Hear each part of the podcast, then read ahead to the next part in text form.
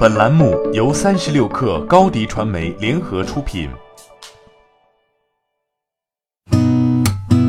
八点一刻，听互联网圈的新鲜事儿。今天是二零一八年六月二十二号，星期五。你好，我是金盛。首先来关注小米路演。昨天，小米集团正式路演，来自香港各家机构的投资者挤满了会议厅，约有超过三百人参加了此次投资者推介会。但在会后，多数投资者都表示，尽管小米估值已经比原来的市场传闻略低，但仍然偏贵。很多投资者对于是否会投资仍持观望态度。据财联社报道，此次小米香港 IPO 定价区间为五百五十亿至七百亿美元，低于机构估值。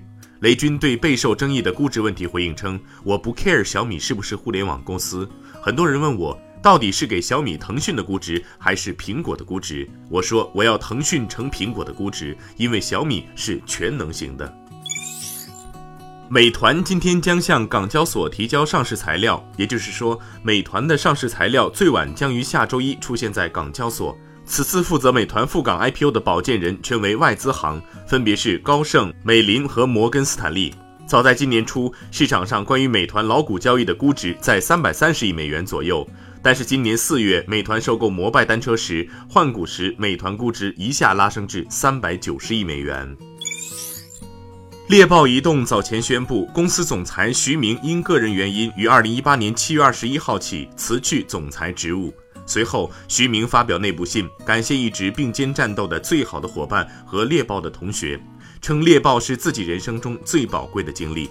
徐明信中称，猎豹的成长永远没有极限。祝愿我们无论何时面对梦想，永远是此间少年；面对未来，永远是亲密伙伴。国家五 G 推进组组长王志勤表示，目前五 G 标准的第二版本已经启动，优化方向重点在五 G 物联网应用场景的增强。目前各领域的五 G 测试工作取得了非常理想的效果。今年的研究方向会更加倾向于商用实战，包括频谱的落地和大规模实验系统以及商业模式等等。此外，在一些重点的先行领域，包括新媒体、虚拟现实、无人机、电力行业、公安系统等，都将成为重点研究的方向。中国今年有望实现五 G 预商用。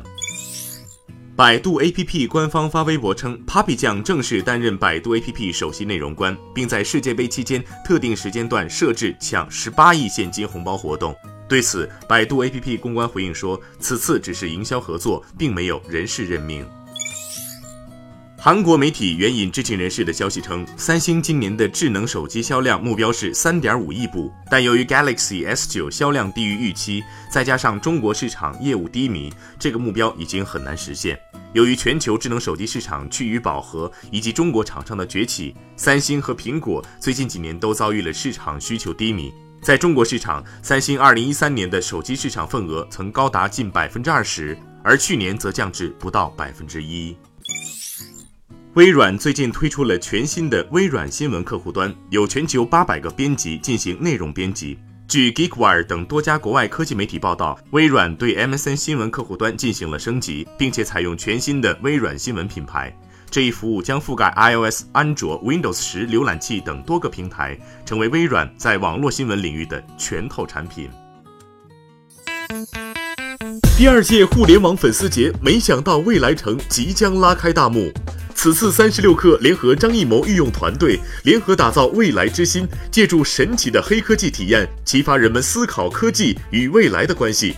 届时，红杉、保利、招商、陌陌等七十余家品牌将会深度参与。六月二十三号、二十四号，七五幺 D Park 北京时尚设计广场七九冠，期待你和我一起发现未来的样子。新鲜资讯不遗漏，再来快速浏览一组最新消息：同城艺龙赴港提交 IPO 申请，腾讯为最大股东，携程是最大赢家。字节跳动称今日头条融资为假消息。快手四月完成新一轮融资，腾讯追加四亿美金。